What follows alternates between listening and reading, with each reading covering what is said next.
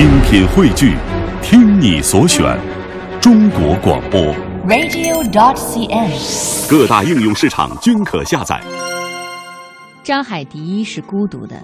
这位轮椅上的作家以惊人的专注和坚守，完成了常人难以想象的著作。阿甘和许三多是孤独的，然而他们却凭借着特有的真诚和韧性，惊艳了世人。今天我们来说一位孤独的建筑学家。小时候他很孤独，因为没人陪他玩。他喜欢上画画。经常一个人在家涂鸦，稍大一点，他便用粉笔在灰墙上画小人、火车，还有房子。从上小学开始，他就感觉自己和别人不一样。他说：“别人说这个孩子清高，其实我跟别人玩的时候，总觉得有两个我，一个在玩，一个在旁边冷静地看着。”他喜欢画画和看书，想着长大以后做一名画家。高考填完志愿的时候，父母对他的艺术梦坚决反对。他不争，朝父母丢下一句话：“如果理工科能画画，他就念。”本来只是任性的推脱，未曾想父母真的找到了一个可以画画的专业，叫建筑系。毕业以后，他进入浙江美院。本想做建筑教育一类的事情，但是发现艺术界对建筑一无所知。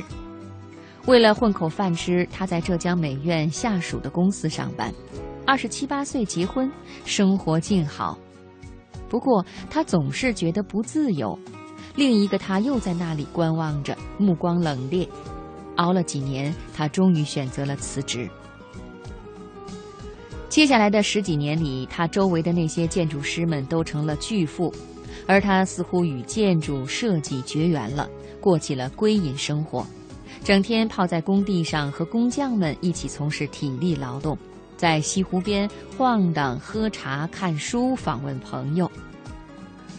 在孤独中，他没有放弃过对建筑的思考，不喜欢地标性建筑，几乎不做商业项目。在乡村快速城市化、建筑设计产业化的中国，他始终与潮流保持一定的距离，这使他备受争议，而这也更让他独树一帜，让他的另类成为伟大。虽然对传统建筑的偏爱曾让他一度曲高和寡，但是他坚守自己的理想。他说：“我要一个人默默行走，看看到底能够走多远。”基于这种想法，过去八年，从五散房到宁波博物馆以及杭州南宋御街的改造，他都在另类坚持。他说：“我的原则就是改造以后，建筑会对你微笑。”他叫王树，是中国美术学院建筑艺术学院的院长。二零一二年五月二十五日下午，普利兹克奖颁奖典礼在人民大会堂举行。王树登上了领奖台，这个分量等同于诺贝尔和奥斯卡的国际建筑奖项，第一次落在了中国人的手中。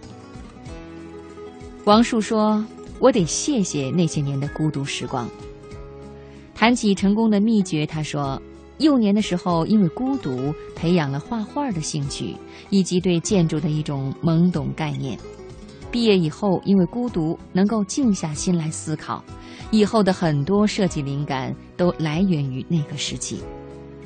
尽管张楚在歌中唱到“孤独的人是可耻的，生命像鲜花一样绽开，我们不能让自己枯萎”，但是我们也不能忘记另外一句话：真正优秀的人一定觉得自己是孤独的，他们也清醒地认识到自己的优秀。来源于一份孤独。